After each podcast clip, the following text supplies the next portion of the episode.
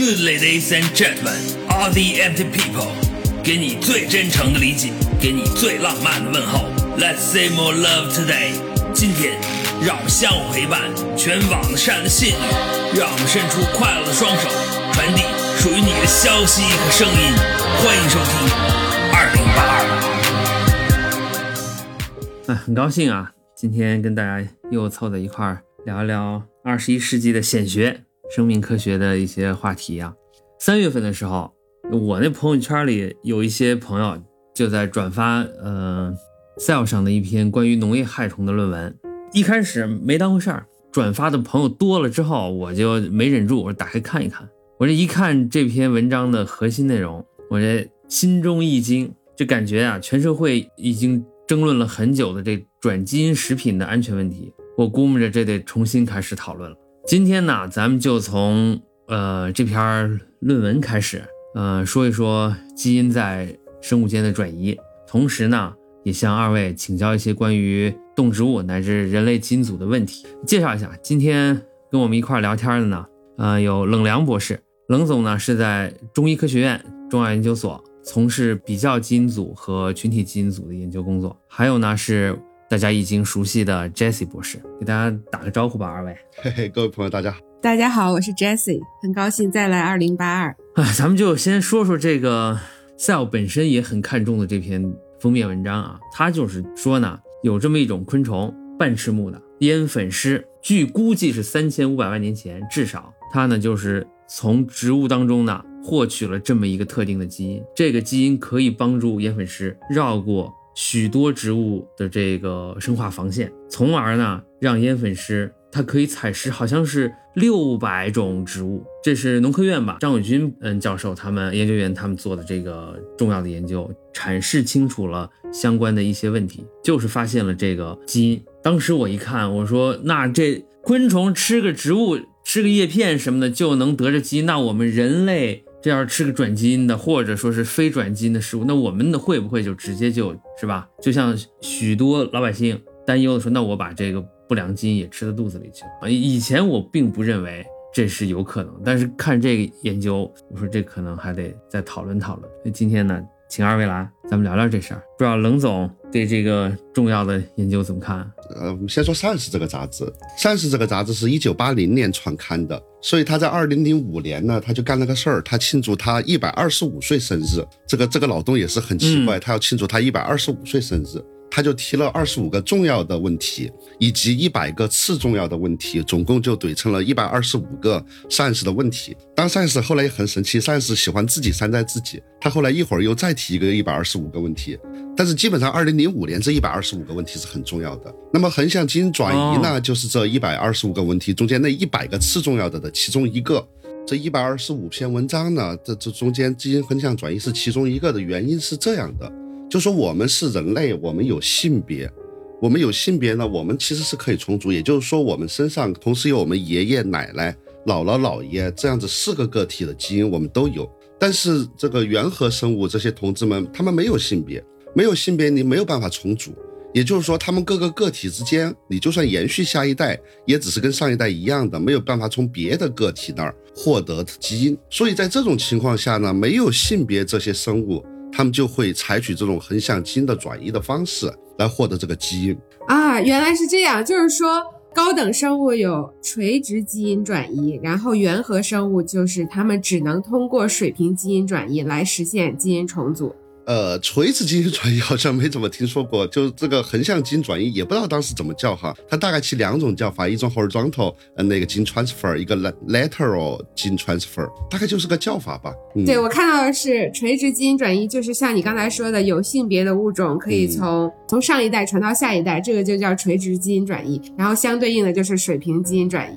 是，但是你看啊，刚才冷总说的这个情况，嗯，Cell 上这篇文章就是烟粉是人是有性别的，人虫子是有性别的，还能出现这种情况，所以说这是一项就是能够改写教科书级别的研究就在这儿。就是因为他们没有性别，那些生物呢就没有办法来很方便的在个体之间交换基因，所以他们不得不来做这个横向基因转移。你要知道，我们人就我们的自己的肠道菌群这些细菌之间，也是在无时无刻的在做这个横向基因转移的。如果把我们人看成一个整体，包括我们这些肠道菌群都是我们的一部分，那我们每个人都在无时无刻的做这个横向基因转移。这么说的话，确实，我总觉得横向基因转移离哺乳动物、离我们这样的高等智慧生命很远。你要说远的话，倒也不远，就在你身体内部。但是另外一方面来说哈，只要是所谓的高，其实这个玩意儿也不好说高等。我总觉得这个细菌比我们高等的多，它简直太 clever 了。但是转过来说，就是说，比如说像我们这些有性生殖的，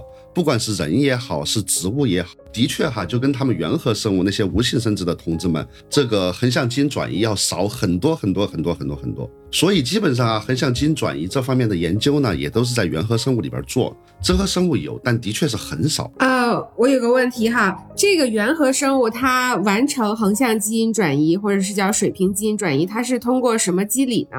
那它有没有可能说，它先从一个物种横向转移之后，然后再通过横向转移转移到人类或者哺乳动物身上呢？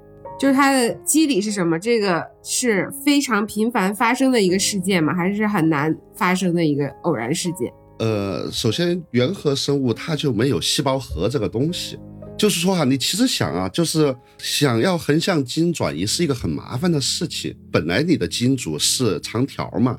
然后你需要从这个长条中间截出来一小片儿，截出来一小片儿之后，你如果是一个原核生物，你还比较方便，就可以直接就出这个细胞了。完了之后，你想办法把它从你那个，比如说细胞壁，然后运出去，然后进到另外一个细胞壁里边，再想一个办法把它插到另外一个基因组里边，这样好像就能实现。就是插入到其他生物的基因组当中，这一下子，这次 Cell 这篇文章呢，或者没有说清楚的，也是这个问题。烟粉是这个小昆虫吃了一口这个植物叶片，他就一下子他就获得了这个基因，并且这个基因还真的就进入他的体内，还能够顺利的表达出来。这个过程呢，至少这篇文章他没有呃说的太清楚，就是怎么着就插入到他的基因组当中，是借助什么载体吗？还是说我就吃了一口我就得着这个了？他这个也不是说他吃一口就获得了这个基因。你也说了嘛，它也是数百万年前就习得了这个基因，所以是数百万年前可能通过什么机理，也有可能是微生物或者是病毒借到的。对，问题就是这个，就是刚才说到这个水平基因转移哈，你在原核生物里边，你因为没有那个细胞核，你会更容易一点，但是在真核生物里边，这就特别的困难。你这个细胞核出核入核，可能比你出细胞壁还要更麻烦的事儿，这是一个。第二个就是你那个，你比如说你去出细胞壁的话，你可能就得找一些别的同志来帮你，比如说像病毒这些同志，因为这些同志它能进细胞壁，但它不能进细胞核啊，进细胞核太困难了。所以基本上哈，你在这个真核生物里边是很难找着这个横向基因转移的例子的。反例就出现在什么地方呢？就说真核生物里边也有无性生殖的这种物种，虽然非常少，但是也有。那么在这样的同志里边，你就会发现说他们。的基因组里边发生这个横向基因转移的频率就会比别的真核生物要高特别多，起码十倍、一百倍这样的。就是说很困难，但是不是说办不到。这个我当时的理解是比较浅显，就是这个文章发出来之后呢，我一看，哇，他们是报道说是这是第一例验证了在植物和动物之间，或者植物和昆虫之间的水平基因转移，我觉得很刺激。我马上就是丰富的联想，我说那人会怎么样？既然没报道，是不是那就没有，或者高等生物中就没有这种情况？那刚才冷总说的这个就是还是有的，只不过是几率很小。呃，首先哈，我们说进化的时候啊，我们需要先有一个时间尺度的概念。就说我们做进化的话，基本上时间尺度是以百万年为单位，一般都是说，比如说说一百个百万年，就说这样的大尺度上的东西，是我们做进化的这个研究范围，或者说宏观进化的研究范围。那么你放在大尺度上，我们人类基因组一定是有，比如说从细菌转移过来的这种基因，一定是有的。就为什么一定有呢？就是说我们人的线粒体。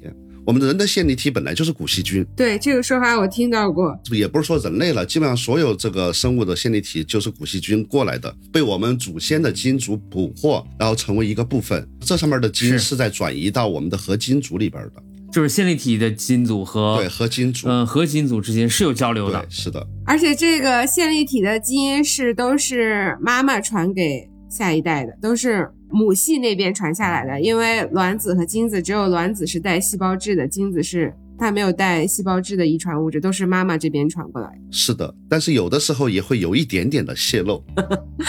OK，我就请冷总猜测一下，刚才我们说到这个 Cell 上这篇文章，就是烟粉师从植物当中呢获取这个基因，这中间它有没有什么中间接导的这个载体？看这个问题啊，我猜多半是病毒了。做植物的本来就有一个什么病毒专门来干这个事儿嘛，叫个什么病毒我一下忘了，就专门干转染这个事情。做植物的应该挺熟悉的，是什么而且烟草花叶病毒是那个吗？好像不是烟草花叶病毒，是用个什么来做转染啊？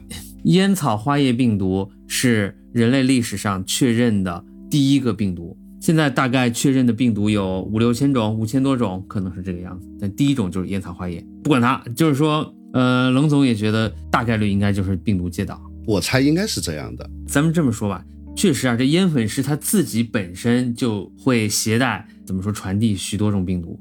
你要说是病毒在这个中间，呃，起到一个重要的接导作用，还是概率大哈？对，应该是说得过去的，起码它是合理的嘛。那得还是那个，我就是那个担心啊。我说那人，你说这要是吃一个什么转基因西红柿，比如说这病毒或者其他的这个载体，在这要是能发挥作用，是不是真的就把这有害的基因就吃进去了？就说我们从进化的角度来看哈，我们进化的单位是百万年。你要是说把它放到百万年这个尺度，或者是放到多少个百万年这个尺度，我觉得这事儿是能发生的。但是你要是说把它放到我们人这一辈子这么一个尺度，是吧？从百万年一下子压缩到几十年，完了之后来说这个事情，啊、对这个事情，首先它会不会发生？其次它会不会有作用？到现在哈，就是比如说你吃进去什么啊，这所谓有一句话叫 “you are what you eat” 嘛，就说你吃什么你就是什么。但是这方面的话，嗯大家以前一直觉得是个笑话，完了之后后来呢，后来还是南京大学张成宇他们那边就做出了一些工作，就发现说你吃这个植物，植物的所谓小啊那个 mer RNA 就是二十多个 BP 那么一个小东西，它是可以这个嗯从植物你吃进去的植物进到这个人体里边的。完了之后，他们当时把这个工作做出来之后，就基本上就全世界就很多，比如说孟山都这种公司，它就会疯了。以前都是说嘛，你吃进去的东西怎么可能会到你身体里？完了之后，他们把这个做出来，做出来之后，就包括他们做到现在都还在吵这个事儿。当时我忘了是在 NBT 还是在 Nature Biotechnology 还是在什么地方就发文章来驳斥他们。大概其就是说，首先这个你们那个研究可能做的有点问题，这事儿不一定是真的。就算是真的，你二十几个 BP 这种 micro RNA 完完了之后去了，可能也没有什么用。但是哈，我想就是说，你这个吃进去什么东西，你被吸收，或者是最后进入你的血，会有一个办法进入你的基因组。我觉得这些事情都还是可能的。嗯嗯嗯，只不过是说我们把它放在以百万年为单位的时间尺度上。，对，这个事情是这样的，就它首先它要发生，发生之后它要给留下来。留下来之后，它才会起作用。如果这件事儿能够实现，最方便的办法是什么呢？就说最方便的办法就是那个基因跑到艾滋病毒里边去了，这这个艾滋病毒带着那个基因跑到你基因组里了，这这就非常容易。这种反转录病毒本来就是这么工作的，所以艾滋病治不了就是这个事儿呢。它来了之后，它就会跑到你基因组里边待着。你比如说，你吃个转基因植物，这个转基因植物想要起作用，我能想到的最便捷的方法就是这个转基因植物它上面这个基因想办法整合到艾滋病病毒里边，通过这个艾滋病病毒完了之后，在你身上来起作用。这太可怕了！我们一定不要让艾滋病病毒知道这事儿。我还有别的反转录的病毒，我一直我的感官的认识，转基因食品一般都是说吃下去，你到胃里啊就消化了、吸收了那些，不管是核酸啊还是蛋白啊，都被它打断了。我觉得这个过程应该是挺难发生的。通过吃这一件事情发生水平基因转移，我一开始认为是不太可能的。但是你提到这个以病毒为介导，这个感觉以数百万年为单位，可能还是有这个可能性哈，小概率事件。这首先它可能会发生，其次哈，我们其实看不到这个，或者说我们极少能在我们人类的基因组里边发现这种证据。原因是这样的，就是说，你想我们人大概其你算多少个基因？算三万个基因吧。我们每一个生物都经过了上亿年、上十亿年的演化史，我们能保存下来这些基因，其实数量是很少的。基因是在不停的变的，我们每一个人的基因个数都是不一样的。就我们任何两个人之间，我们基因个数都是不一样的。有的基因我有，有的基因你有，它都是这样的，这是在不停的演化的。你比如说从外边打进来一个基因，它一定要对你有用处，或者是对人类要有用处，它才能保存下来。否则的话，这个基因就算进来了，进到你这个人类的基因库里边了，很快就会被排除出去的。对，所以不用过度担心。这就好像是说这个好事儿坏事儿都会发生一样。你要说是你吃下去一个什么东西就转移到你身上，完了之后有一有一个什么效果，这个概率我觉得就好像是你在家里边吃一个中药，突然发现你吃的这个什么中药对于新冠一定是你吃了就能好，可能这个你吃个中药把新冠治好的概率要比那个的概率要高得多。嗯，我接受了这个说法啊，我觉得很有道理。就是刚才说到，呃，冷总说了一个 mRNA 这个事情啊，当时呢，嗯，我就知道这么一个事儿，就是他们啊拿这个 mRNA 去喂白蚁，喂不同的白蚁，白蚁呢是吃那个，比如说是喂的是那个纸，那纸上呢它就浸泡或者说是加注了这个 mRNA，但是量是不一样的，有一个对照，然后呢，就比如三个阶梯量不一样，研究人员发现你那个。mRNA 浓度高的那个更受到白蚁的青睐，也就是说，核酸呢是刺激了白蚁的味觉，实际上是刺激了它的食欲。哇，这是很神奇的研究，什么地方的什么人做的？这事儿不止一例，嗯，至少据我所知有两个项目组吧，都观察到了这个现象，而且他们是已经排除了，这是应该是跟味觉是感受器有关，跟嗅觉和触觉都没什么关系。因为他把那个屏蔽掉了呃，因为就是 RNA 提出来之后，它极其容易被降解，DNA 是很稳定的。我们甚至于可以提到一万年甚至十万年之前的古 DNA，但是 RNA 这个东西极其容易被降解，就是我们这个空间或者任何地方到处都有能够让 RNA 降解的东西，不管是光照啊，什么物理条件，包括我们这个活体上无处不在的 RNA 酶，就基本上 RNA 这个东西一提出来，你得很小心的去保存它，否则的话它一出来就被降解了。所以我觉得这个实验还是比较神奇。所以这个，我想我想补充两点哈，一个就是大家现在打的新冠疫苗是 mRNA 疫苗，就是 Moderna 和 Pfizer 的两家公司疫苗都要负八十保存，这个就是说它很容易降解。第二个就是冷总刚才说，我们生活中。RNA 降解酶是无处不在的，就是我们在实验室中处理 RNA 都要非常的小心，尽量不要对着它说话，因为 这个呼吸和说话的这个气里就可能有降解酶，就可能让 mRNA 降解。而你刚才提到的应该不是 mRNA，应该是 microRNA，那个更容易被降解了。所以它这个实验还挺有意思的。嗯，具体是呃哪些化学受器或者说是怎么样中间作用了，这个还不知道，他们还在做，这只是临时观察到的一个现象是。意想不到的一个现象，但是呢，也确实核酸本身就有味儿，it has flavors，就是你就是能尝出来，这个它就是会，可能是我们说的通俗点，就是哎好吃这么一个观察。刚才冷总说到，人类基因组里面大概基因有那么两三万个，两万一千到两万三千左右。咱们就说嘛，这两万多基因呢都能表达吗？它是有时空特异性的，对不对？它是有特定的环境因素。去启动他的表达。大概在十年之前银扣的一伙人，然后他们就做了一个项目，就是想回答一个问题：说大家都知道人类金主还是不小的，三个 G 或者说三十亿个 BP，那么有多大的部分是能够表达的？当时他们做出来的结果是，就是说这三十亿个碱基对，百分之八十的区域都是能表达的。所以当时他们就想 argue 一个事情嘛，就是想说，OK，这个这这些能表达的同志们可能都有一点功能，只是说你现在不知道。现在做出来两万多个基因，只占整个基因组大概百分之一都不到。当这个事情出来之后，争议就很多了。大家也也觉得说，百分之八十都有功能，怎么可能？有好多都是 junk，都都是垃圾，这些东西没有用的。这个转录是非常 cheap 的一个事情，是这这个东西它能它能转录，并不代表什么。但所以这些东西到现在都还是有争议的。哦，他们是从转录水平对得到的这个答案。对，说是多多少少他们都会转录。你觉得他不转录，只是你没有看到。这是一种说法哈，这这个东西也不好说。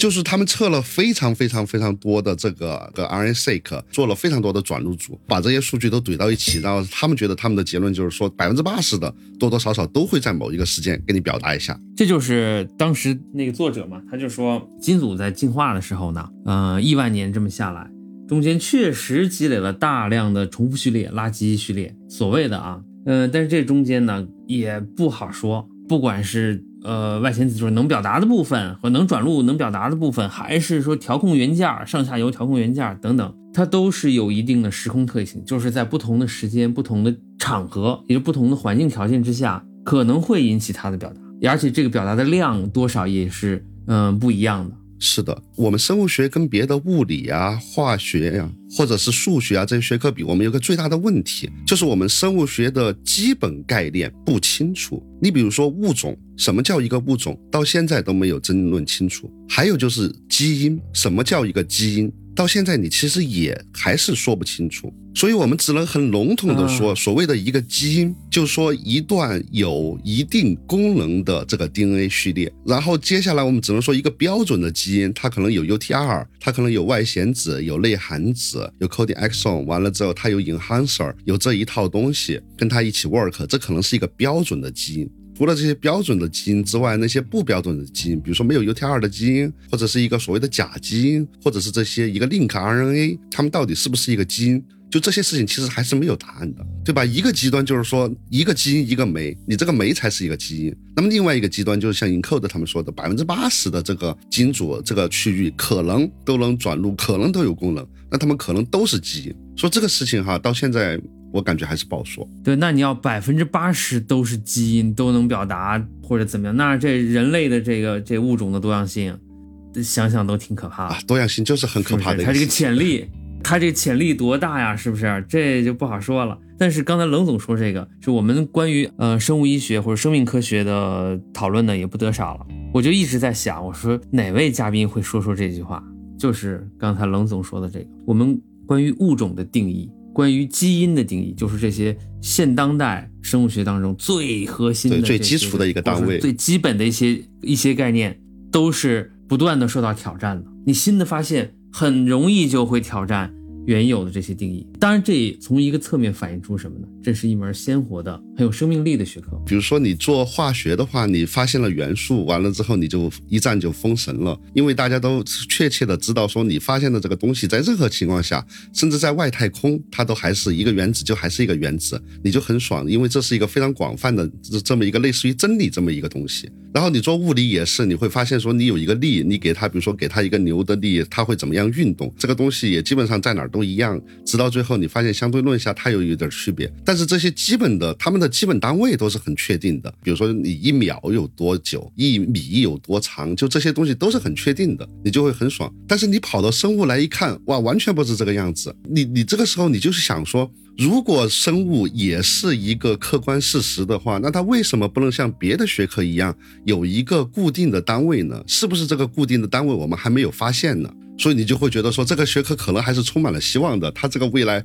未来很光明，因为你只要把那个单位找着了，你最差最差是个诺贝尔奖是吧？那个按说的话你就是千古留名对吧？所以这个东西大家觉得可能是一个非常值得去做一做的学科。大概其他一九零零年左右，或者是再往后。那是物理学的大爆发的时代，什么爱因斯坦啊这些人大爆发完了之后做了很多的工作。那么基本上哈，你进入了二十世纪下半叶，就一九五三年嘛，Watson Crick 他们把这个剽窃人家的结果，然后把这个 DNA 的结构搞出来之后，这个基本上就进入了分子生物学的时代。就大概其从那以后，生物学一直来说，在整个科学领域都是进展最快的一个领域。包括现在也是，你去看 Nature Science 的文章，起码百分之五十都是生物学相关的文章。包括诺贝尔的化学奖，基本上也是颁给做生物的人，不是因为大家想要讨好做生物的，而是的确是生物学这些年的进展是在所有科学里边最快的。当然，生物学或者生命科学啊，被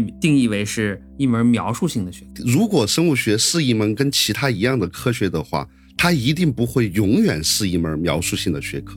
之所以它到现在还是一门描述性的学科，就是因为我们对它了解太少了。对它的基本单位、基本概念都还处在大讨论当中。刚才冷总说到，就是像现在的化学奖很很多吧，都给了做生物学研究的人。这确实，再加上什么呢？生命体它是一个耗散系统，一个熵减结构，实际上是在跟外界交换能量、交换物质，甚至交换熵。这种系统呢，确实很复杂。这个不是简单的说，是啊，我们原有的物理学或者说是数理化就能够快速解释的一个现象。当时提出这个耗散系统这个说法的比利时的科学家普利高金就是靠着这些呢拿到了诺贝尔化学奖。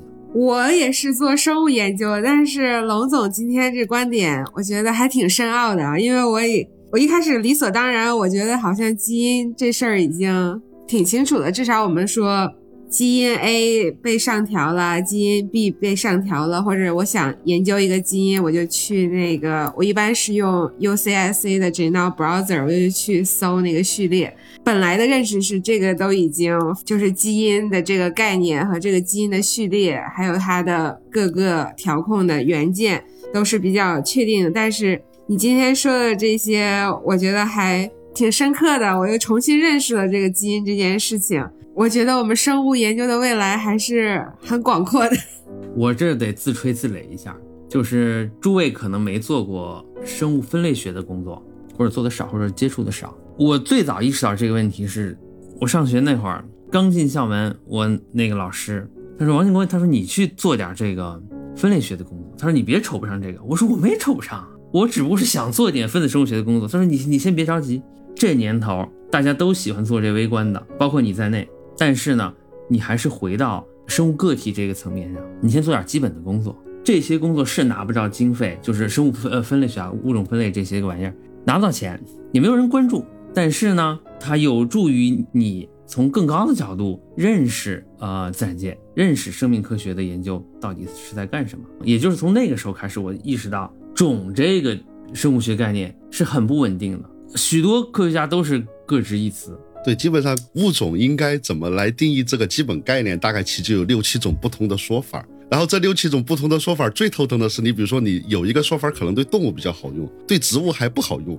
对，刚才 Jesse 说他可能有对于基因或者怎么样，他有确定的认识。那在你的这个工作的这个环境当中，或者在你的项目上，它就是确定的嘛？我的个老天爷，这个基因实这也很正常。基因实在是太不确定了。就是说哈，可能人已经是做基因注释做的最好的物种了，因为全世界所有的都在去。但是你首先你去看那个基因注释，就会发现说，好多基因你不知道它是什么功能，对吧？因为你知道功能的多半是以前的同志们做实验做出来说啊，我知道说这一个基因是有什么功能。但是好多基因你知道它是一个基因，但你不知道它的功能，这是第一。第二个就是好多基因哈有所谓的可变剪切，我觉得我们现在能够看到的这个可变剪切，可能只是所有可变剪切的一小部分。这个表达在不同的时间、不同的空间，它的表达情况，然后你能看到的可变剪切，以前是非常缺乏数据的，现在是数据和手段要多一些了。但是做这个问题还是很难做。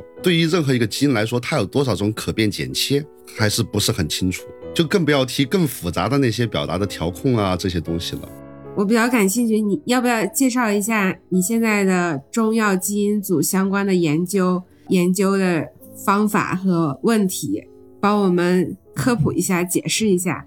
我以前哈，我自己本身是做动物的。其实我一开始跟这个新国是很类似的，他是上去就做分类。我其实是学分子进化，学杨杨子恒老师的这一些，然后和做群体遗传，做这些工作。这个博士毕业之后呢，本来想着也是要继续做一点遗传方面的工作，但是呢，当时就是我博士的时候，就是那个什么需要用一些模拟的手段，然后来做这些事情。当时就接触了一点计算机。博后的时候也是，编研究组说你需要学点 Python，需要学点数据处理，本身是稍微有一点统计功底。这样子的话，这这个我们现在数据越来越多嘛，测序数据什么的越来越多，你这样子学了之后，你很多工作可以做。所以这样子我才转到生物信息这个行当里边来。那么当然也是到现在做了也差不多小十年了，中间也是机缘巧合，我一个做动物的去了这个中药所去做这些药用植物，当然也是用一些比较精准的方法呀，比如说我来拼一个金主，或者的是我有很多个这个药材的不同产地、不同来源的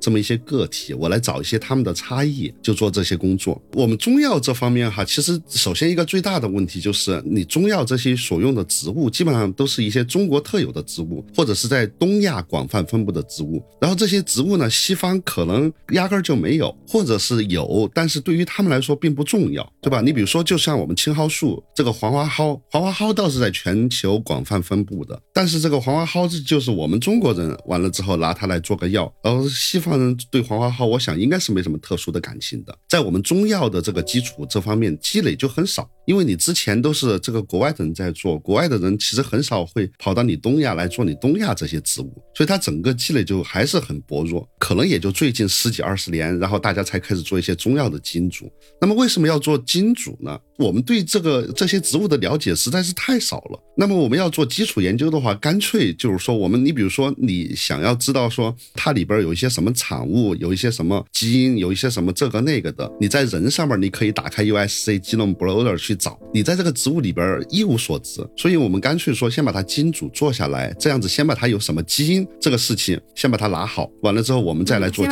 他的研究。对，我们先给你一个基础嘛，因为你以前没有什么研究背景，大不了就观察一下，说它是什么颜色，它什么时候开花，它作为一个药材来讲的话，它可能会有什么性质，它形态上有什么特点，它有什么香味啊、味道啊，就诸如此类，你做一些这些描述，还处于望闻问切的。对对对，你基本上还是那样的。但是现在你如果说我们想要用科学的办法把这个药好好的研究一下。首先，我们得有一个这个插入点。现在说所谓抓手，那么做金主呢，就是进入某一种中药植物的研究的一个特别好的进入点。这个金组层面的研究，确实是全球通用的一种科学视角，也是呃研究方法。关于中药是不是有用这个问题，这争论的很多，就是相持不下。呃，冷总觉得从金组层面上的你们的这些研究，是不是有助于验证？或者回答中药是不是真的有用？中药当中哪些成分是有用的？这样一系列疑问呢？对，首先哈，我们根本不关心说中药到底有没有用这个问题，因为很多是我们知道科学是有边界的，对吧？你就现代医学也是有边界的。你现在医学，你总有一些情况，完了之后是你怎么着去看病，你怎么着看西医，你都治不好的。那么这个时候你来尝试一下中医，完了之后你治不好，这也是正常的。但是如果你治好了呢，那你就赚到了，对吧？所以我们从来不管说这个中医到底有没有用，这这完全是。就是一个你怎么去定义所谓有用这个事儿，对吧？你比如说像感冒，大家都知道感冒这个东西从来都是治不好的，从来都是自己好。但是你感冒也有西药啊，那些西药全都是缓解你的这个各种，比如说鼻塞、鼻涕，对这种痛苦的。对。那么你为什么中药就不能干这种事儿呢？这个对对吧？这个奇了怪了。所以我们从来不考虑说它有没有用。嗯。就中药就是这些草啊，它跟我们比如说跟我们人类有一个最大的区别。如果我跟你提到代谢。你肯定想起什么糖尿病啊，什么脂肪呀，就是这些糖啊，就这些东西。一说到代谢的话，你会想到的一些问题是吧？什么消化呀，就这些东西。对于这些草药来说呢，就是什么糖啊、脂肪呀、蛋白质啊这类叫做初级代谢产物。我们更关心的是一类叫做所谓次级代谢产物，那些也都是一些生物的小分子，可能也是一些比如说脂肪的再怎么怎么着变完了之后变出来的一些个这这个什么醇呐、什么醛呐，就各种各样的副产品。但是那些东西哈，对于这个植物特别重要。就为什么那些东西对于植物重要呢？就是说，因为你植物，你一个植物摆在那儿，说个最简单的事儿，你植物摆在那儿，有虫子要来吃你，对不对？你跑又跑不掉，你打又打不赢，你只有一个办法，就是要么让你自己变得很臭，这个虫子不愿意来吃你；要么就把自己变得有毒，让这个虫子吃了你就完蛋。所以就是这些植物的这些刺激代谢产物，它们对于植物来说是来干这些工作的，对于它们自己有各种各样的用处。因为你不仅仅是有虫子嘛，是。吧，你比如说有什么盐呐、什么光啊，各种各样的刺激，你都需要去找一些东西来 response 这个事情。那么这些刺激代谢产物有的时候就是能治病，当然我们也只能举出这一个例子，就是青蒿素。青蒿素这个东西就是一个刺激代谢产物，它对于植物是干嘛的？好像还不是太清楚，反正总有点这种作用。这个提取出来之后就能治疟疾，嗯所以多半也是抗虫的嘛，这个也是很正常。那么问题就来了，一个植物啊，它有非常多的刺激代谢产物。你想也能想到，说你这个植物既然是干各种各样的小事儿的话，你可能有各种各样的刺激代谢产物去干这些事儿。近代科学它有一个特点就是还原论，就说我们如果看到一个东西很复杂，我们尽量把它拆成小的部分，对吧？把它拆成小的部分，先把不重要的去掉，最好能从一个出发点，然后来构建这个体系，这是最好了。那么做到药上面呢，那就是说你最好把这个有效成分给我提出来，把这个有效成分提出来之后，提纯之后，完了之后，我们就着这个有效成分再去来做，完了之后它是哪一个化合物或者是哪个大分子，它是这个东西就是这个东西，这样子把它做成一个药，这样子很顺的。但是对于我们中药来说的话，我们任何一个这个中药，你更别提我们中药还往往是复方，就算你只有一个植物，它也有多种刺激代谢产物。那么哪一种刺激代谢产物是真正的是药用的成分？所以这这方面的东西就非常的不好做。首先，它跟我们的科学范式就是反着过来的，这就是为什么中药很难做成一个药呢？做去通过 FDA 的这个 approve 呢？到现在好像我印象中只有那个复方丹参滴丸一直在想搞这个事情，一直搞不定。这个东西太复杂了，所以我们只能一点一点的来抠。我们先回答这些问题，比如说这个某一种植物有多少刺激代谢产物，哪些是主要的，哪些是次要的，就哪些的含量多一些，哪些含量少一些。现在回答这个问题，在各种不同组织里边或者各种不同时间里边分布是怎么样？慢慢的一步一步来。我这有一个呃例子，就是前一阵子也没有多前，可能就是上个月吧，或者这个月初，湖南农大的研究人员呢发了一篇好文章，这篇文章也是足以修改教科书的。咋回事呢？就是秋水仙碱，一直传说黄花菜呀里面有秋水仙碱，这秋水仙碱有什么用处呢？它是用于治疗痛风。结果湖南农大的科学家们呢做出来了，说就是在基因组的研究里面证明黄花菜基因组里面就没有秋水仙碱及其前体化合物的这个序列，就表明这是一个讹传。呃，这个这个事儿是比较有趣的，我想哈，多半又是这个名称的问题。你比如说我们的青蒿素，它是黄花蒿这个植物含青蒿素。哦，青蒿里有青蒿素吗？不是，青蒿里边基本上是没有青蒿素的。黄花蒿含这个青蒿素，这个往往这个分类什么的就一塌糊涂，包括这个名称也是一塌糊涂。我猜那个事儿多半也是这种原因。我补充一个，就是咱们今天说到的这个，呃，世界粮农组织确定的唯一的所谓的超级害虫盐粉虱呢，它那个虱就是狮子的虱，它呢是。半翅目的昆虫不是跟我们常说那狮子那都不是一个目的，那离得远着呢。跟什么接近？它跟我们说的臭椿啊什么，就春，就虫字旁一个春天的春，哎，跟这些昆虫是一个目。我以为它是跟蚜虫比较接近呢。你要看中文是狮子，就是你还以为它是可能是跟我们常说那秃子头上那狮子是一样，不是。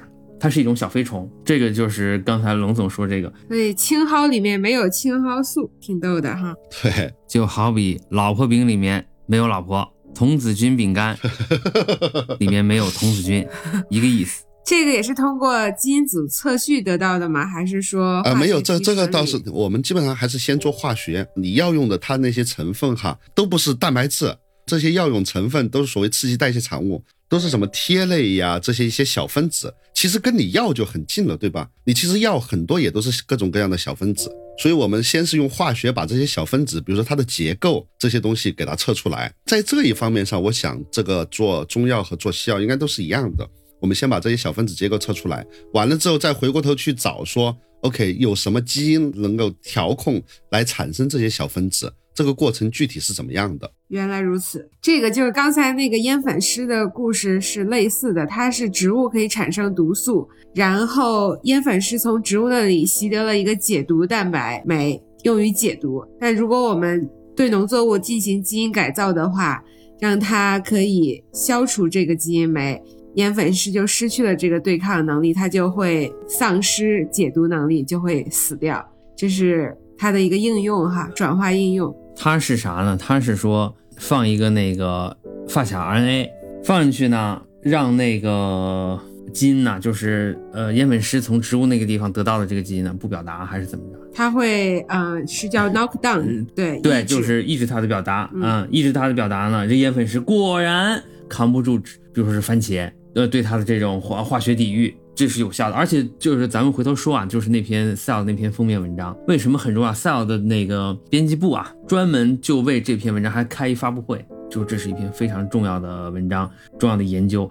关键就在于它是世界粮农组织的规定的，呃，怎么说？世界上危害最大、分布范围最广的一种害虫。张友军研究员他们做出来这个呢，就是后续研究很精彩，他们是给那个番茄里面，嗯，加注了这个发酵 RNA。相当于是一种转基因作物，或者说怎么样，反正是，呃，一一个栽培种吧。哎，它能够有效的抵御烟粉虱的侵害，这个就是说对于粮食安全、对于呃农业的这个意义是极其重大的。因为烟粉虱的分布在全球范围内，除了接近北极圈地区以及智利最接近南极洲的那个部分之外，全部都有分布。这个就是植物和这些寄生虫的阿姆瑞斯。其实就算没有人类哈，这个植物自己也会想办法去干掉这些虫子，然后虫子也会想办法来吃这些植物，它们永远都是在这么延续的。我们这个人类肯定可以从他们这个植物和这个虫子这些阿姆瑞斯里边想一点办法，看着别人这个干得好，我们可以把它借过来，这就所谓用转基因的办法来做这个事儿。确实是这样。那从冷总这专业角度看啊，你做这个植物的基因组的研究嘛？比较基因组学，就咱们就说转基因做吧，这是不是真的有令人担心的隐患啊？我我其实我是这么理解这个问题的，我我首先哈，我从来就不太能理解对于转基因，就大家会反对转基因，我都不太理解大家反对它反对的是什么东西。我是这么来看这个事儿的哈，就农业它有三个阶段，第一个阶段是所谓传统的育种。那么也就是说，很多年前完了之后，大家就会发现说，你比如说把两个远缘的这个品种进行杂交，那么它生下来这一个呢，它们下一代品种呢就会在某些性状上更强，然后大家会不停的来做这种杂交啊、回交啊或者各种各样的手段，整个是所谓传统育种是农业的这个特别重要的一个部分。但是它的问题呢，就是说你其实是瞎子摸象，你其实不知道说这个到底这个基因是哪一个。就说我有一个美好的想法，就是说我这样干就会让它这个性状变得更好，然后我这么尝试的确也是，但是那个玩意儿就特别费劲儿，这是传统育种。那么到了第二代呢，大家就想说啊，是你有一个好的性状，往往是因为你有一个什么基因，你比如说你有一个基因，它表达一个什么蛋白。那么它就拥有了这种良好的性状，比如说抗虫。那么既然是这样的话，那为什么不把这个基因就直接给怼到我们这个植物里边呢？比如说这水稻想抗虫吧，我们给它怼一个基因进去，它就抗虫了，这不就很方便吗？所以这就是第二代，就是说转基因。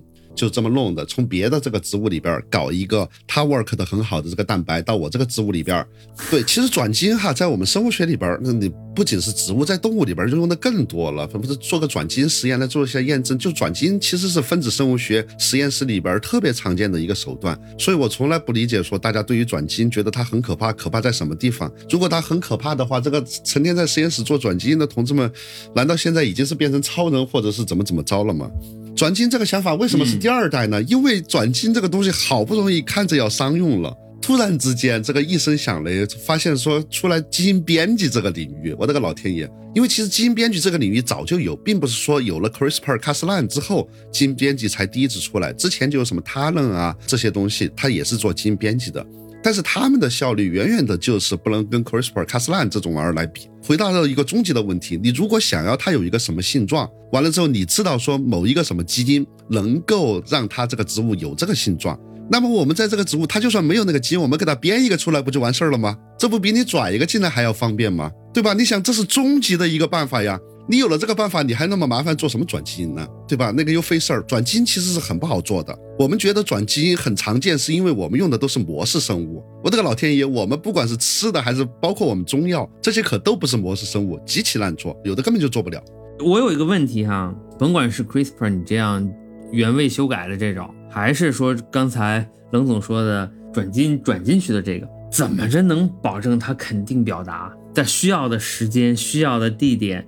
足量的表达啊，说到这个哈，其实转基因被人诟病的一个问题就是你你连它跑到哪儿去了都不知道，这这也是为什么我我总是觉得基因编辑比转基因要强。你转基因肯定是能保保证它一定会表达的，但是首先它转到基因组什么地方去不知道，其次哈就是它转进去之后，既然你不知道它去什么地方了，那么它对别的东西插进去那个地方会有一个什么影响，你也是不知道的。这这些东西其实都是挺难搞的，但是你能保证这个事儿，就是说它是表达的。至于它会不会过量的话，就看你怎么去定义这个过量呗。因为我们转基因只是说它能表达，就就已经 good enough 了。那就是刚才已经提到了一个，可能大家没太在意，就是抗性研究在植物当中很重要，抗盐碱、抗旱、抗病虫害，这抗性研究是非常非常重要的。刚才说到很多萜类物质，还是说是酚醛物质。比如吃那小麦什么的，或者吃那米啊什么的，我们说那种风味物质就是这些东西。对，很多都是这些东西。你有的时候呢是做了这样的转基因，或者说是栽培啊，这个育种啊，是吧？甭管是分子育种还是传统育种，你就会丧失一些风味物质，就是它的刺激代谢产物。但是呢，你得到了可能是高产，对吧？对营养肯定也是营养成分是足够，但是就是没那个味儿，对，是的，就吃着不够野，或者说不够香啊，就是那么回事儿。我们对转基因啊，对这个生物改造啊，是有诸多的恐惧。恐惧呢，往往源于什么？你对它不了解。中间这个壁垒，如果说不跟你们做正经在实验室里天天做这些研究的科学工作者们直接这样对话的话，确实也不太有信心。我作为一个老百姓，其实我觉得哈，这就是最大的问题，就是现代科学发展到现在的这一个程度，它的专业性其实极强。第二哈，就是科学实际上它是一门逻辑，它是一门哲学。当然，你有可能你读完博士了，你甚至发表了很好的文章，但是实际上你这个科学框架还是没有建立起来，你还是没有办法以科学的角度和方法论去思考一个问题。你要形成这个科学逻辑的话，它还是有相当的这个壁垒的。真正掌握这一套是很不容易的事情。这样子的话，就是一个负反馈，就是随着科学的进步，科学越来越难以掌握。那么随着科学越来越难以掌握，普通的老百姓对于科学只能有两个办法。第一个办法就是把科学当一个宗教一样去崇拜、去相信，只要是科学家说的都说 OK。那么另外一个极端呢，就是说我根本就不能理解科学，所以我也不相信科学。那么大家基本上就就把对科学当成什么洪水对对对，基本上大家都是在这两个极端中间来回晃。非常头疼的事情就是，随着现在科学越来越进步，其实越来越往着不相信科学那个方向走过去了。有一个非常头疼的事情是这样的，就是说啊，有很多同志读完博士，这种我见过不少，就是已已经是教授了，但首先他不懂科学，其次他也不相信科学。他所说的科学只是他自己的一套话术，那个跟科学没有什么关系。很多同志他甚至于他相信玄学比他相信科学那个要多多了。比如说我们几个人坐这聊天，可能有朋友听到，有更多的人听到。实话说，我个人并不在乎具体的某个化学物质的准确名称的传达。大学教材就是最好的科普读物。我们在这聊天，实际上是碰撞的，或者说想传递的是什么呢？科学的思路。我当然我可以大大方方说，虽然我也读过那么几天书，说？也是也受过，我那天算了算，受过生命科学领域的教育八年，也不短。那我现在真是有的时候也是不太相信，这个不太相信，可能是我对科学家本身我就不信任，我对他的素养保持怀疑。其次呢，就是这个所谓的科学的科学知识也好，科学思路也好，这个传递，它是不是有效的传达到了他的受众那里？这是两两个问题哈。第一个问题就是这个所谓科学家他这个为人和他做的科学，其实这个东西不好讲。你比如说，就就是沃森和克里克大家都知道沃森这个人实在是特别糟糕的一个人，他这辈子除了巴德克利克做了这个工作之外，别的简直是一塌糊涂。但是 Crick 就不一样，Crick 基本上是所有这个生物学家里边能排到前三的聪明的人，也是努力的人，也是做科学做得特别好的人，是就是所有科学家的典范。同样是一起拿，因为相同的工作拿的诺贝尔奖，但是这两个人之间，不管是人品，还是在他们在做科学上面能有如此之大的差距，所以科学家也是人嘛，所以人上一百就形形色色，真的是这样的。有有的人可能是很好的科学家，但是他人品很差；有的人可能人品很好，但是他这个科学上是糊里糊涂的。所以科学实际上是非常客观的，科学有自己的评判标准。那么科学的评判标准是什么呢？其实科学作为一门自然哲学的话，它跟所谓的经济学呀、跟地理学呀、跟政治学呀，他们有一个同样的一个方法论。你如果想要了解一门科学，你必须从这门科学它是怎样起源来了解的，对吧？你比如说生物学，你必须知道说最早的同时候那些博物学家他们是怎么来做生物学的。不冯啊这些同志们记载一些说我们有一些什么植物，有一些什么动物，这都是怎么怎么样。然后你得了解一下当时的背景，当时大家都信基督教，说这些东西都是神创的。那么这些不逢这些早期的同志把它记录下来呢，目的只有一个，就是说神创造了这些东西，我们要把它记录下来，散发神的这个荣光，大概其实就是这个意思，并不是说这个说法有什么不对，因为在那个历史阶段的话，你做出来这些事情就已经很了不起了。完了之后，大家就突然发现说，哎，这些物种可能它是在不停变化的，开始有这个想法了。到最后，达尔文呢是集大家之大成，进化并不是他自己一个人想出来的，他爷爷就是这个想法了，推出来进化论，把生物学又往上提了一个台阶。再接下来呢，就是这个奥地利的孟德尔同志，以前生物学主要是博物学，然后到孟德尔这个时候呢，就把遗传学这个东西搞出来了。遗传学和发育生物学是同样一个学科，这两个东西都是研究的我们的 DNA。遗传学是研究 DNA，就是我们的遗传物质在这个时间上它是怎么演化的。比如说百万年这种单位它是怎么演化的，这个叫做进化生物学。那么发育生物学呢，就是研究我们的遗传物质是怎么样在空间上演化的，在同一个时间，比如说人的一生中间，它是怎么样从一个受精卵然后慢慢变，这个遗传物质怎么样控制这个变的过程，把我变成一个胖子，把王兴国变得这么帅，头发这么多，完了之后这么一个过程。所以遗传和发育是同样一码事儿。那个时候孟德尔开始把遗传学搞起来，包括到一九五三年大家分子生物学这么起来，就这样子，生物学整个是有它自己一个过程的，中间每一步它为什么会在这个时候来做这么一个事情，有它中间的逻辑。也就是说，你如果想做科学的话，你必须先是一个历史学家，你先要把历史搞清楚，完了之后你才能明白来龙去脉，这个就是科学的门槛。这个是我们中国的科学教育或者科学发展当中缺失的重要一环，就是科学史的这个普及。是说我们在一定的时间之内呢，只能是什么，先把西方的科学的成绩能用的先拿过来。科学史这东西它不能够立竿见影，不能变成瀑布道，不能变成转基因食物。尤其是中国现在这个生命科学、生物学发展到了世界很前沿的的水平，甚至是领军力量之一。那这个时候呢，它再想往前发展的时候，它是需要往回看的，它是需要把科学史这堂课补上的。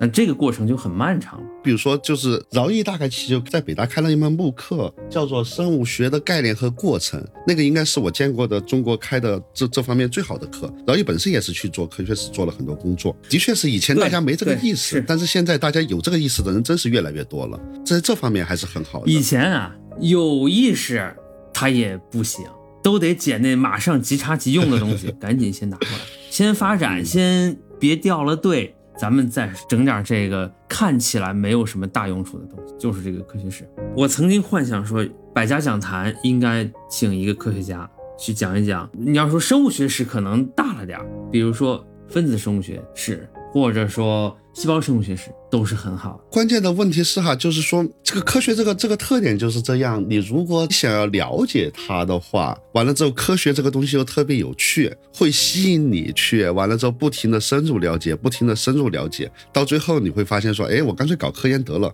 然后这个时候你就没有钱挣了。搞科研其实是不应该能够挣钱的。科研的本质是什么？科研没有任何实用的目的，或者说是，当然你你你也可以说，比如说我们种一个地啊怎么着？但是实际上科研的本质并不是说我们想要把这个地种得更好，想要粮食产得更多，这个并不是科研的本质。科研的本质就只有一个，就是说我们想要了解那些有趣的东西。真正科研是不带功利性的，也就是说，你做科研的人啊，相当于是国家拿着钱让你去玩儿去，去满足你的兴趣爱好。那既然是这样的话，凭什么要给你很多钱呢？你有什么不同凡响之处吗？这个就得看科学家自己的追求了啊，还是可能也确实是国家给的钱还没有多到那个程度。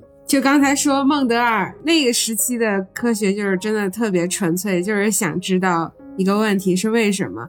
像孟德尔就是朴朴素素一个修道院的一个花园吧，他就在里面种了六年的豌豆。然后不停的在那儿数，是黄色的豆还是绿色的豆，是高的还是矮的，是白花还是紫花，就把遗传定律大概总结出来了。这种就是特别纯粹的，也就是他碰上了基础科学。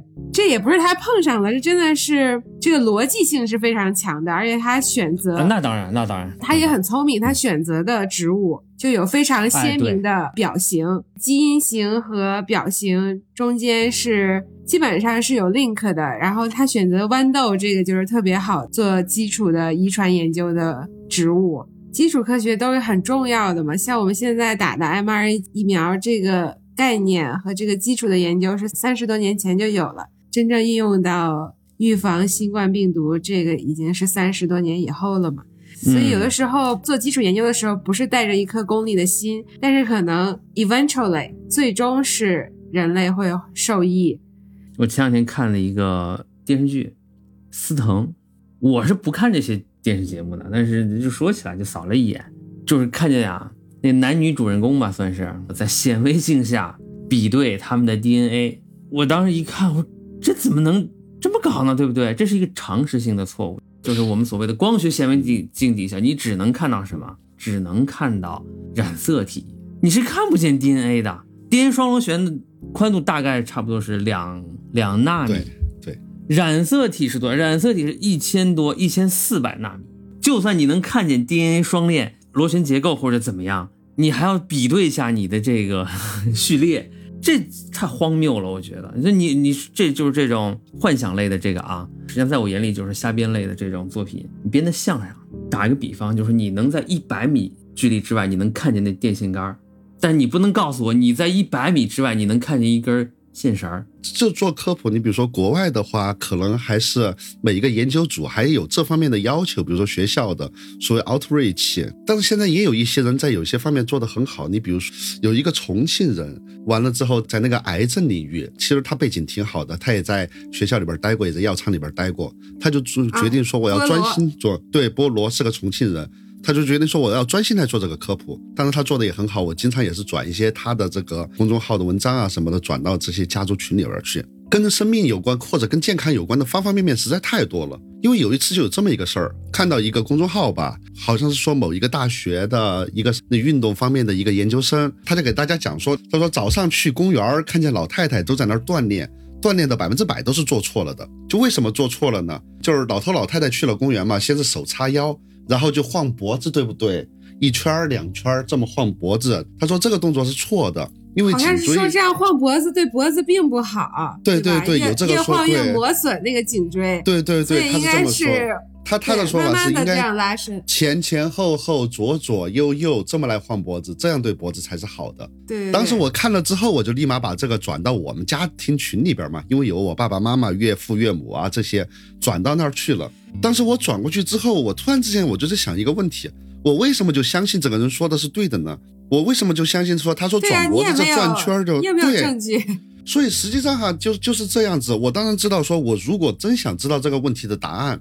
首先，我就要去查一些资料，完了之后，我去看看说当时做这个问题是什么人做的，他们为什么要来做这个问题，他们做了一些什么实验，完了之后来做这个问题，这这种东西有什么背景？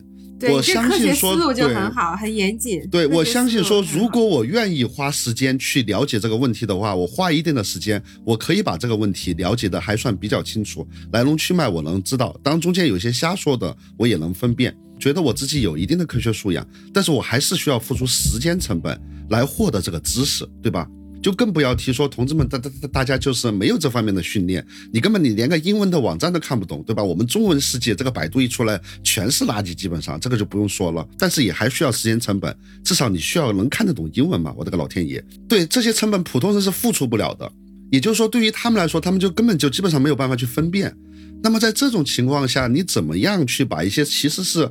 可能是正确的东西来告诉大家呢？怎么样获得别人的信任呢？很难，就是要慢慢的下点功夫。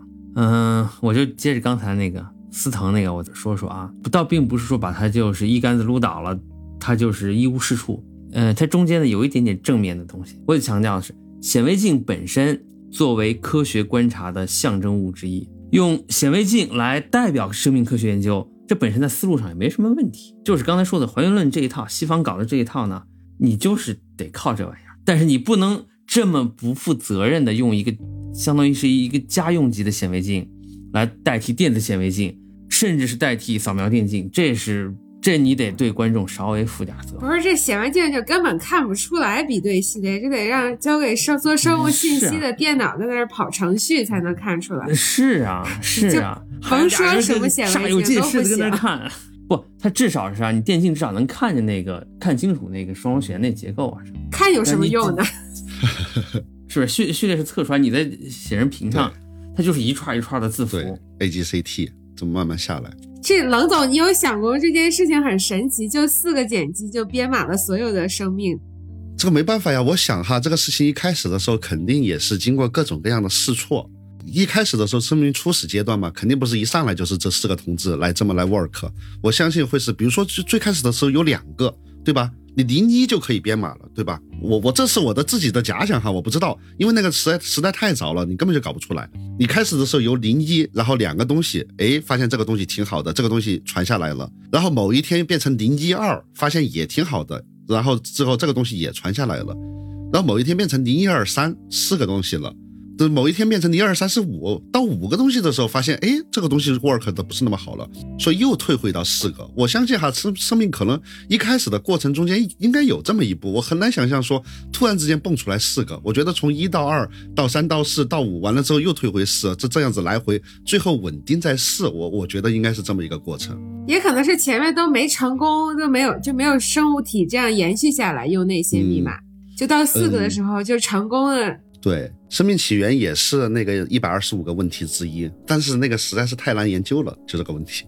这次 Cell 上这篇文章，动物界和植物界之间，而且是相当于还算是高等生物之间的这种基因的水平转移，这算是一个比较接近那个原始的上层一点的。这方面倒是哈，其实做这个所谓的真核生物的基因转移是这样的，就是的确是它特别的少，所以你很难说是你比如说你是一个呃 PhD 刚刚毕业，然后你要开始你的学术生涯，问你要做什么，你就说我想做这个这个真核生物或者高等真核生物里边的横向基因转移，那你多半会死得很惨，因为这个事情太罕见了。那么在科学界哈，基本上是把这个问题是把它放到这么一个框架。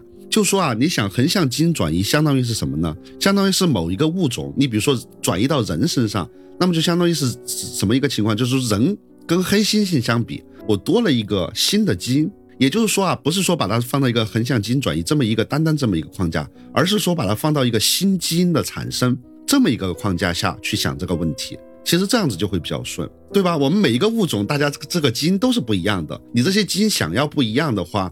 就只有两种办法嘛，要么就是说我们老祖宗是一样的，然后这个各自变各自的，然后变成不一样；另外一个办法呢，就是说我们老祖宗只有一个 A，到我这里呢，我不仅有这个 A，我还变出来一个 B，就变出来一个新的基因。那么横向基因转移呢，对于这个真核生物来讲呢，就是说变出一个新基因的其中一个办法。在这块儿，你如果真想要做，我估计也得把它放到新基因这个背景上来做，这样子才会得到更广泛的认同。确实，那个。张友军研究员他们做这篇文章二十年才发了这么一篇，花了二十年就 Cell 这篇，对，做了几代博士生或者是博士后啊？那是啊，这真的是二十年磨一剑。前几年呢是张老师呢是来美国。我们一块吃饭啊，什么？他带着他闺女来，你根本看不出来说张老师是吗？对，他是通讯作者，一作是另外一个我没见过的他的一个得意门生，也看不出来说哇，你能做出如此重大的贡献什么？说你农科院你能做成什么样啊？这心里还是这种想法一般。但实际上人家二十年，烟粉师的这个研究也是旷日持久，它危害已经许多年，但是搞不清楚嘛。这次是发现了它的一个重要的突破口。冷总，你会在一个问题上坚守二十年吗？我实际上哈，我我其实我还算是比较幸运，我我有一个问题，我打算做一辈子啊，这个是最最幸运的事情，我觉得。不，这件事是这个样子的，对于我来说哈，就是科研是一个爱好，对吧？我得吃饭，所以我得去做一些生物信息来吃饭。但是我就想做这个问题，这个问题就是为什么人会有痛经这个事儿？你想想也是很奇怪，对吧？其实不仅仅是人啊，动物也有。哎呀，天哪，这是要支持你一辈子对吧？你想想，对吧？科研问题，为什么会有人或者别的动物会有痛？经这么倒霉一个现象呢这个问题，你想一想，是不是挺有意思的？那那生孩子还疼呢，这为什么呀？生孩子你只疼一次啊！我的个老天爷，对吧？你为什么每个月都得疼一次？这个简直是太莫名其妙了吧！这真的不是每个人都疼，真的，嗯，很多人都疼。疼的人真的很疼啊，又有差异。你想，为什么有的人疼，有的人又不疼了呢？有点过分了吧？你来基因组分析一下，痛经疼起来能到什么程度？就是能到你头晕目眩、呕吐的程度。就是成熟男性往往受到痛经的骚扰，这是为什么？我支持冷总搞这个研究，但这现在你可以吃药啊，这个对对，所以这是一个没有用处的研究，因为痛经就很简单，你就吃止疼片就解决了。但是你吃止疼片不解决这个问题，就是为什么会有痛经这么奇怪的事儿？还有的人疼，有的人不疼呢？为什么呢？对吧？其实科学就是这样啊，非常非常有趣的一个事儿啊。我们下次啊，得听听这个 这太逗了，在这方面的进展和心得。我真没有 X 派，我还以为你会说一个特别，我感觉特别佩服的五体投地的问题呢。看来你真是很纯粹的科学家。对啊，你就是感兴趣嘛。嗯，太纯粹了，我就不纯粹。对，扯了半天又说回去了，就是说之前就是说做烟粉师这个同志做了二十年，完了之后为什么能坚持下来？其实是这样的，就大概其哈，我们退回去，退到二十世纪八十年代到九十年代。我们大概其实我们科研是一个什么情况呢？就说我们当时一个自然科学基金就几万块钱。比如说你要买什么仪器设备，你当时只能去国外买，你还不像现在我们有一些仪器，包括 P 3 R 仪。我们这个都可以有国产的了。你那个时候哈，其实中国的基础研究，所以那个时候基本上只有科学院能做一些，因为科学院最早想办法那个弄一些钱来给大家，比如说给每个人发个两百万、三百万，大家能去有充分的经费去做科研。所以这是从九十年代的时候，从几万块钱到现在几十万，完了之后有什么重大项目什么的，几百万这个几千万，能够支撑说大家能做这个事儿的。七八十年代就在做科研那帮人呢，他们也是有很多人就是说我一直这么进去读一个博士，进一个研究所，然后我这辈子就待在里边。当时他们受教育的时候，其实还是比较头疼的，也没有什么教材，这个也没有什么跟国外交流的机会，你的经费又特别的少，你其实只能做一些现在来看哈是真是非常 trivial 的这么一些工作。但是后来就大浪淘沙呀，你会发现说，以前那些个，比如说像这些老同志，到现在一篇英文 paper 他都读不懂，有这样的同志，也有这个张老师这样的同志。以前我有一些想法，但是我做不了，因为我没有钱。现在我这个条件好了，我就能把这个事情做出来，做出来之后就能发 sale。其实他就是这个水平的人，只是以前条件不行，他想做做不了。现在他有条件了，他所以他二十年就把这个事情做出来。这中间二十年可能十年都在等钱来。然后钱来了之后，我再来做这个事儿，对吧？我有条件做这个事儿，我就能把它做出来。因为这一类人是他是明白科学的逻辑在里边的。是是，你看啊，我那天看了一个什么统计，就是《Science》《Nature》《Cell》三大杂志呢，都是在过去的短短一两年里面，可能在就是在农农子口有了这种突破，就是这短短的一两年。农学来说的话，发文章最多的一个是水稻领域的，比如说李家阳啊，就这些水稻领域的发了很多。但小麦也有，还有一个可能就是农科院，他们像黄山文他们做一些基因组相关的研究啊，发了比较多的文章这方面。但是现在真是遍地开花，各个地方的同志们都还做出一些还比较不错的工作，并不仅限于以前那么几个单位了。那确实现在这国家这方面是厉害了，也就是我们刚才说的，那这个时候呢，可以相对冷静一点，冷静一点呢，说我们回头看一看科学的发展历程，即使它是西方的科学发展历程，我们也把它接收过来。这是个很积极的信号，是值得大力赞扬的。就就是你比如说，他现在的年轻人完了之后有所谓的碎片时间，他不会说是去学一点什么东西，因为学什么东西还是需要系统化的去学。他都去刷抖音啊，完了之后看视频啊这些。其实我在想哈，就是就包括我们现在进步的这么快，你一定会想这个问题，就说走在前面的人跑得那么的快，那么落在后边的人怎么样追上？他们是说会在某一天以某一种形式追上呢，还是说就干脆大家就是你在前面跑，我就在后边就一直这么躺平了，直到说某一天出来一个非常神奇的技术，比如说给你什么人脑植一个什么电极进去，然后把你这些知识就给你输进去，然后你就明白了。等着这种技术出来，然后才才能再赶上，不知道未来会是什么样的。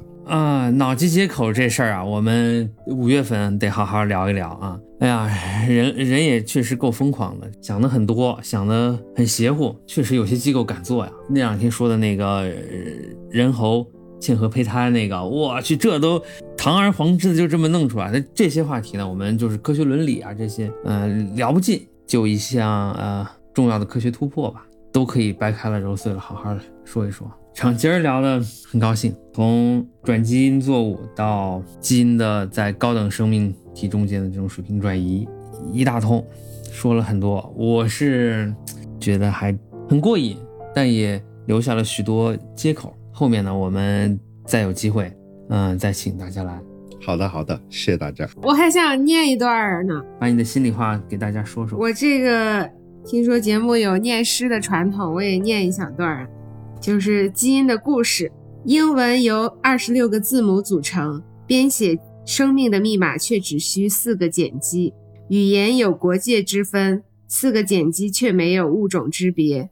从孟德尔的豌豆花园到达尔文的物种起源，从摩尔根的果蝇突变到沃森克里克的 DNA 双螺旋，从多国合作的基因组计划到摘下诺贝尔奖的基因编辑模检。基因由研究的对象逐渐演变为应用的工具。我们自以为破解了生命的密码，却总遇上新的谜题。关于基因的认识还有待我们的深入探索。期待未来更多精彩的发现。这期节目呢，就结束在 Jesse 的这段精彩的描述当中，好不好？谢谢冷凉博士，谢谢 Jesse 博士，咱们后面有机会再聊，大家再见。大家再见好。的，大家再见。